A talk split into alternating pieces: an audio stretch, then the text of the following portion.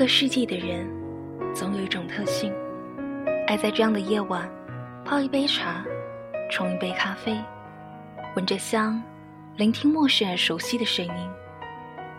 我不知道，聆听声音的你们是否也是这样？但感谢你们依然守候着，收听我的节目。这里，陌上花儿开，我是你们的主播雪蝶，和你们问声好。Hello，你们好吗？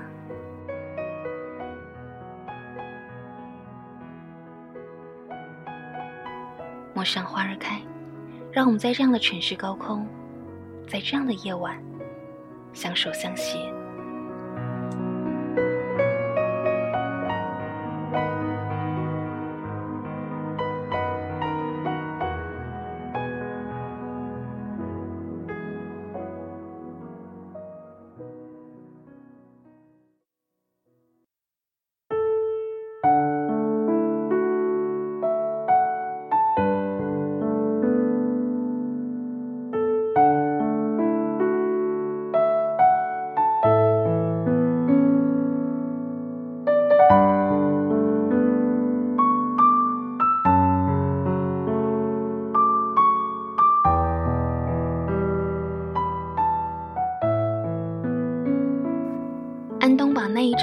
粉红色信纸丢在我的桌子上，我拍桌而起：“你怎么可以这么卑鄙，竟然偷我写给林卡的信？”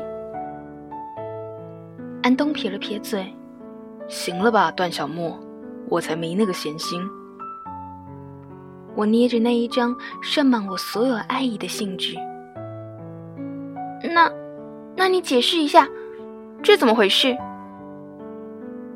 我是喜欢林卡的，安东知道，只不过林卡不知道，因为他眼里除了杜微若，再也容不下别的女生。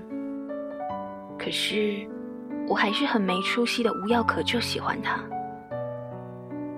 这封情书我本来是背着安东写给林卡的，没想到最后还是落在了他的手里。安东临走前对我说：“段小莫。”情书下不写名字，跟做好事不留名是不一样的。原来林卡看这封信的时候，安东刚好路过。林卡一脸莫名其妙的看着信，安东一眼就认出来是我的字，于是，在林卡准备扔进垃圾桶的时候，他拿了过来。我手指紧紧的捏着那张薄薄的信纸，心里是排山倒海的难受。不是因为林卡没有认出我的笔迹，而是因为他竟然要把这一封信扔进垃圾桶里。我咬着笔杆发呆时，杜微若从眼前经过，留下一片花儿的芬芳。杜微若修长的颈部就像是一只美丽的白天鹅。虽然我也是明眸皓齿、脸面白皙，可是就是没有杜微若那一般美丽而纤细的气质。于是，只能够气得牙痒痒的，在旁边看着喜欢杜微若的林卡。在我以为这一次杜微若又要面无表情的和我擦肩而过时，他竟然回过头冲着我明媚的笑。我不得不承认，杜微若的笑真的很有杀伤力。他说：“小莫，你已经很久没去我家了吧？”我有点茫然的点了点头，他接着说：“那今天放学我等你，去我们家玩吧。”然后如一阵优雅的风飘走了。我还沉浸在刚刚的愕然当中。杜微若跟我说话。杜微若已经半年没有和我说话了呀。我和杜微若是一起长大的姐妹淘，任谁都不相信我和杜微若的关系。因为自他从一中转到恩慈高中后，和别的同学都相处挺好，唯独和我以陌生人的姿态对待。放学的时候，杜微若笑靥如花，走到我的座位边，牵起我的手，这颇让我受宠若惊。安东恶狠狠地看了我们一眼，说：“段小莫，你就这么没出息？”我瞪他：“要你管！”然后和杜威若手牵手，昂首挺胸的，无比欠揍的撇下安东走掉了。其实安东说的也不是没有道理。记得杜威若转学过来时不理我，我照样天天跟在他身后一起回家。有什么好东西，买两份给他一份。虽然他每次都扔掉，而且我还坚持不懈地追问，是不是因为我做错了什么事，他才不理我。直到最后，杜威若说的那一句：“段小莫，从小我就讨厌你，别再跟着我。”虽然现在想起来，仍然觉得心痛，但低头看杜威若的手紧紧地牵着我，就笑了起来。安东说过，我是一个特能满足的人，别人一对我好，我就乐得晕头转向了。杜阿姨看到我进到他们家，显得特别高兴，忙拿出巧克力来招待我。杜微若朝我使眼神，带我到她房间，然后偷偷的关上门，拉着我的手，兴奋的坐在她床上，从枕头下面拿出一个相册，翻开。我看到里面有我喜欢的林卡，只是他的手紧紧地牵着杜微若，深深地刺疼了我的眼。杜微若特别兴奋地跟我讲，这张是他和林卡去世纪公园拍的，那一张是他和林卡在步行街的大头娃娃下拍的，还有许多许多他们紧紧相握的手，明媚的微笑，那么默契。艰难地看着杜微若翻完一本相册，详细的讲解完，看着他抱着相册陶醉的样子。他说：“小莫，你说我和林卡会不会结婚啊？”“会的，你们那么般配。”我郑重的点了点头，就像是入团宣誓般那样的庄重。杜微若大笑的抱着我，小莫，我就知道你永远都是最支持我的。可是，拥抱是一个既亲密又疏离的姿势，两个人只能够感受到彼此的温暖，却看不到对方的脸。这样真好。杜微若看不到我那一双微微湿润又掉出眼泪的眼睛。跟杜微若告别后，背着书包，低着头，往一街之隔的家走去。在家门口看到安东坐在台阶上等我。他看到我回来，很不屑的撇撇嘴：“段小莫，杜微若怎么又跟你说话了？”我摇摇头，觉得全身没有一丝力气。安东说：“哼，你也太没骨气了。”他对你笑一下，你就掏心掏肺的奔过去。我很傻，对吗？我抬起头问安东，安东看到了我眼里的泪珠，所以他一下子就慌了。他走到我面前，笨拙的拿袖子给我擦眼泪。小莫，你怎么了？啊，别哭别哭，告诉我是不是杜微若又欺负你了？我去找他。我拉住欲走的安东，摇摇头。安东，没有，微若他对我很好，他还拿给我好吃的巧克力。那，你看。我伸开手掌，里面有被我手心汗水浸湿的软绵绵的巧克力。安东叹了一口气：“小莫，你真傻。”安东，你可不可以把肩膀借给我？我靠在安东的肩膀上，有一种特安定的感觉。听安东在耳边絮絮叨叨说着话，然后闭上眼睛。梦里，我仿佛听到安东在耳边大叫着我的名字，然后有一双温暖的手抱起了我。耳边有仓促的风，还有一颗急促而跳动的心。最后，全部是纯白色。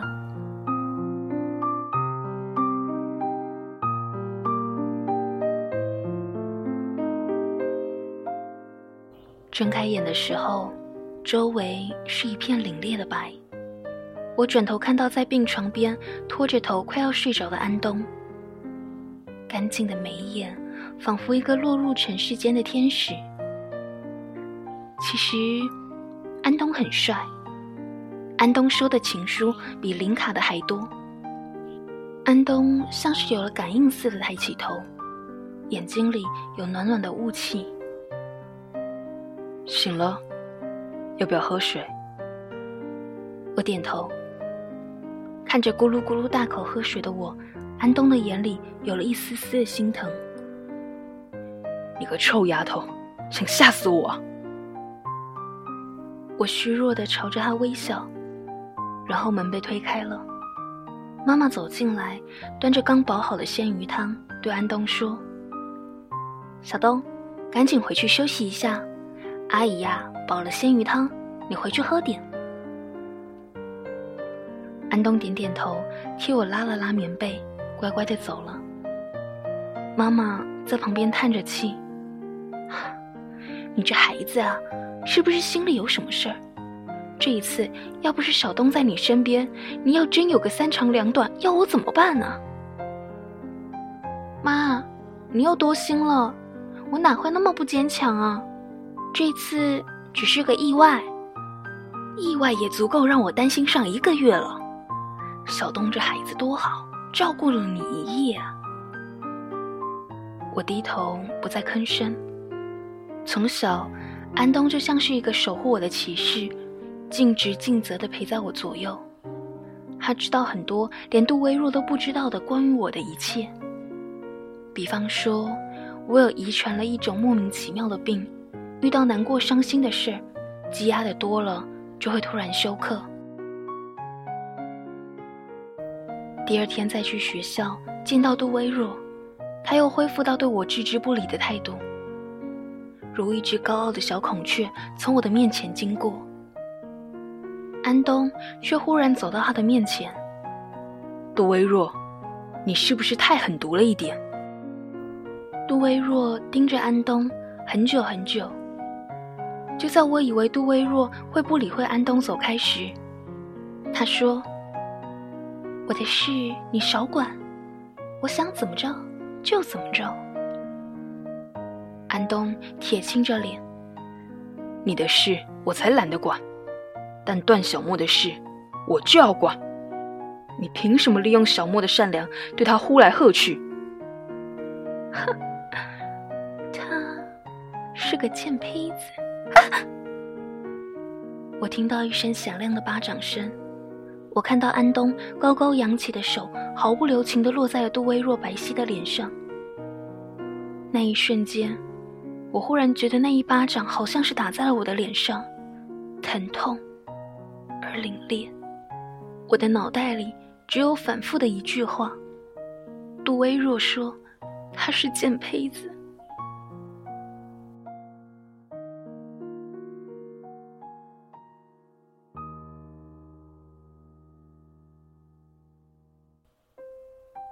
我看到杜微若如一只愤怒的小兽，瞪着安东，咬牙切齿地说：“安东，你不喜欢我，我就不让你喜欢的段小莫得到幸福。”有泪水如势如破竹冲出了眼眶，我摇摇欲坠，站在杜微若的面前。微若。难道我们这么多年的感情，都是一座空城吗？是，不但是空城，而且已经倒塌成为废墟。段小莫，我什么都比你强，为什么我想要的幸福却都扑向你？从小，我就讨厌你。我看到杜微若仓皇的跑走的姿势。像是一只受到伤害的小猫，心紧紧的揪在一起。我仰起头，狠狠的闭上眼睛，告诉自己，刚才的一切从未发生，从未发生。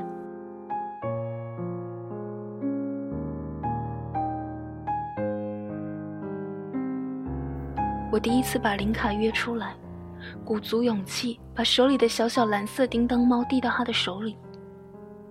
他接过叮当猫，愕然地看着我。原来，原来你才是我要找的小女孩。我对他苍白微笑，然后转身走掉。林卡，对不起，对不起。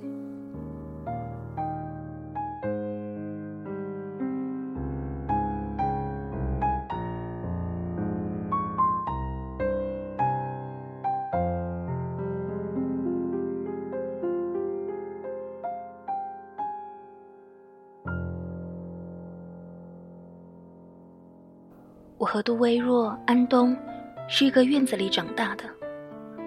小时候的安东就如小王子一样干净，每次过家家，他都扮演小王子；而杜微若就是那个漂亮的花枝招展的公主，而我只能够做旁边的道具，比方说一棵树呀，一朵玫瑰花呀。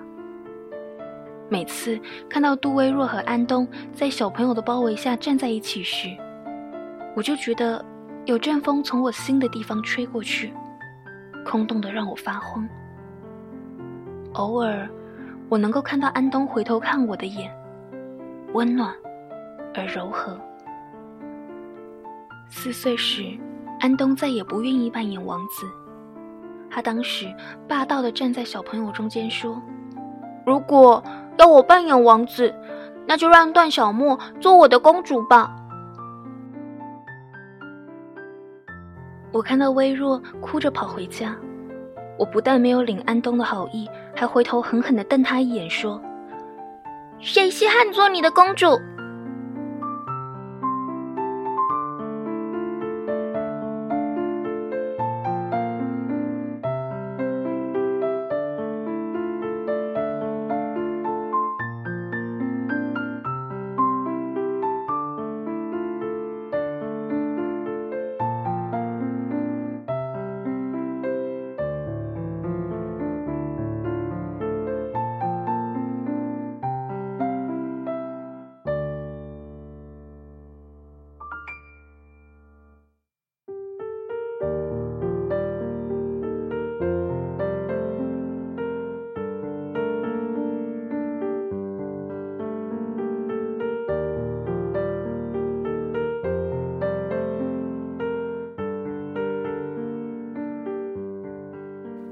默然，就是这个时候搬到院子里来的。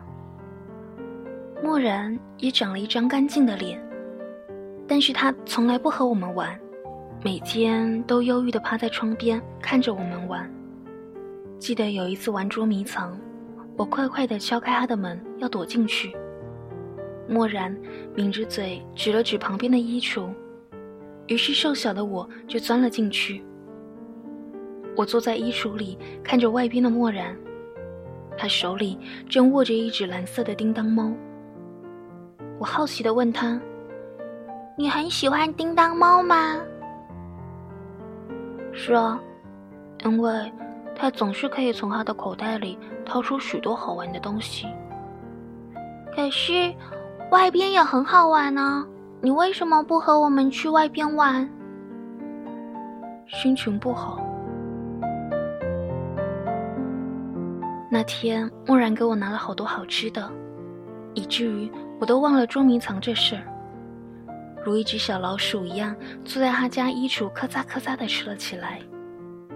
他坐在旁边，笑的眼睛都眯成了一条缝。他说：“你这个贪吃的小女生。”直到吃饱喝足，抱着圆滚滚的小肚皮走出默然家门时，才看见安东焦急的眼。他责备我：“你去哪儿了？你知不知道大家都在替你着急吗？”那是记忆里安东第一次训我。我回过头看到默然冲着我微笑的眉眼，也就懒得和安东生气了。默然给我讲了灰姑娘的故事。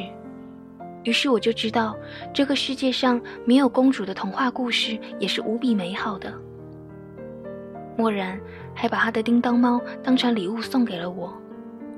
临睡前，我还看着呆头呆脑的叮当猫，傻傻的想：明天去让漠然给我讲更多的故事。可是第二天，我看到的只有空荡荡的房子。漠然走了，如他来时一般的突然。我站在空荡荡的房子前哭了起来。谁都不知道，那时的漠然是我所有童话的开端。因为他给了我信心，让我知道我是那个灰姑娘，最终都会有好报的。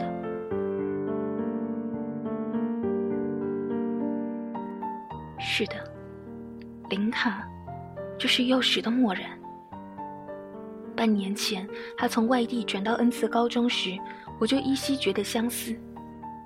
只不过后来的漠然随母姓林。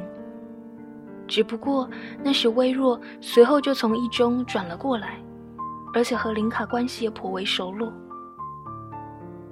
安东找到我的时候，我正躺在草地上听 CD，有眼泪从眼睛里流出来。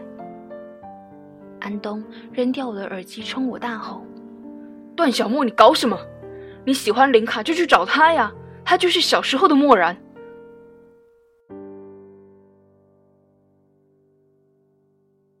我摇头，脑海里有小时候的身影不断浮现在眼前。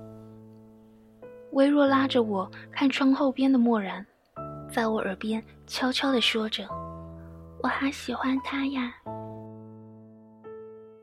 安东，你怎么会懂呢？我是不会和微弱抢的。你这个笨蛋段小莫，杜微弱那样恶毒的女人，也值得你对她这样好。是的，我不值得。目的，微弱的声音传来。我转头，看到站在安东身后的微弱。段小莫，我不明白为什么上天总是偏向于你的。给你所有的幸福，我哪一点不比你强？可是却得不到任何人的垂怜。小时候，我喜欢安东，安东喜欢你。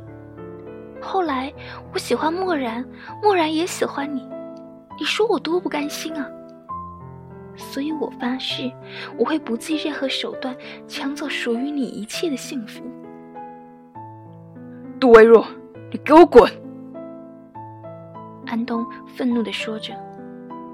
我坐起身来，平静地看着微弱。我知道，从小你便比我优秀。我一直都躲在你的光环下生活，我多羡慕你啊！只是微弱，你真让我失望了。你做的一切事情我都原谅你，只是以后，请你不要再来打搅我的生活。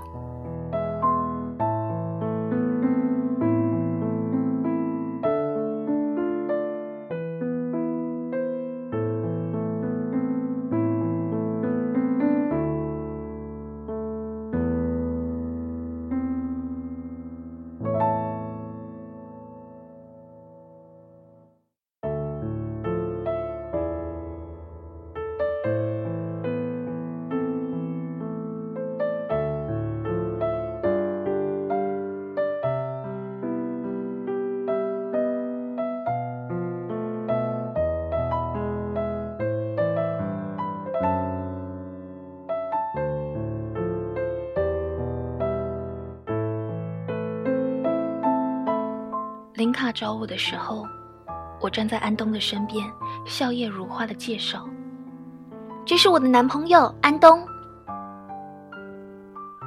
我看到林卡眼睛里有一些东西暗淡下去，挺拔的身影那么的寂寥，转身，终于在阳光下走开。阳光把他的影子拉得很长很长，长到倾斜到了我的身上。这样的姿势，好像我拥抱着林卡的影子，也就自以为拥抱住了他。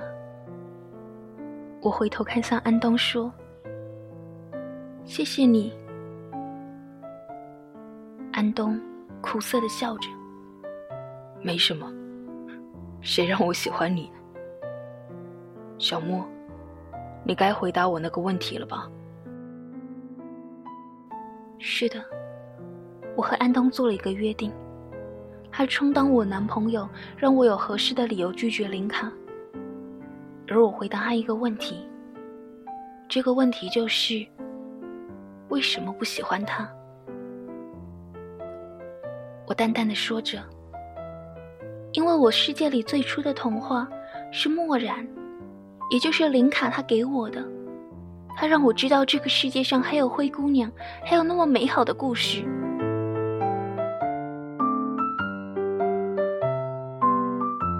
后来微弱又转回一中。临走那一天，我让安东去送他。我想他已经不想再看到我了，而我，哼，你瞧，也变得残忍了，不再像当初那么的软弱。原来，人从善良到残忍，只不过是一步的距离。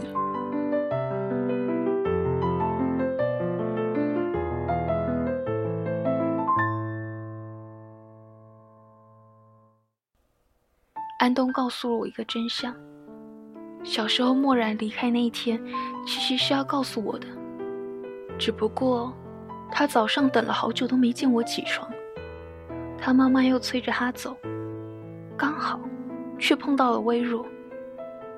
于是他问微弱：“你的好朋友叫什么名字？你能不能转告他我要走了？”而那时候的微弱点了点头，说：“我的好朋友叫杜微弱。”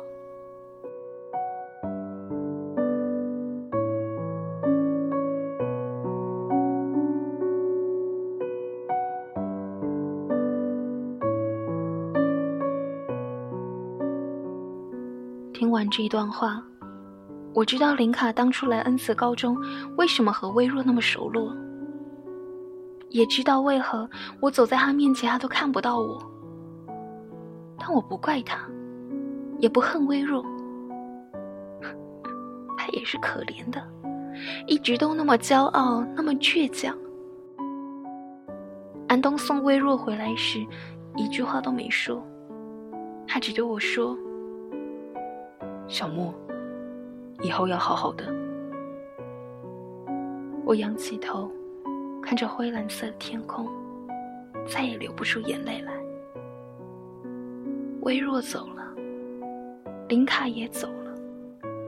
这个校园里，仿佛什么故事都没发生过，仿佛一切都像以前那样的纯净而美好。只是，我知道。这个夏天，我的心丢失了。每天都会有不眠不休的风从我的胸膛穿过，空空如也。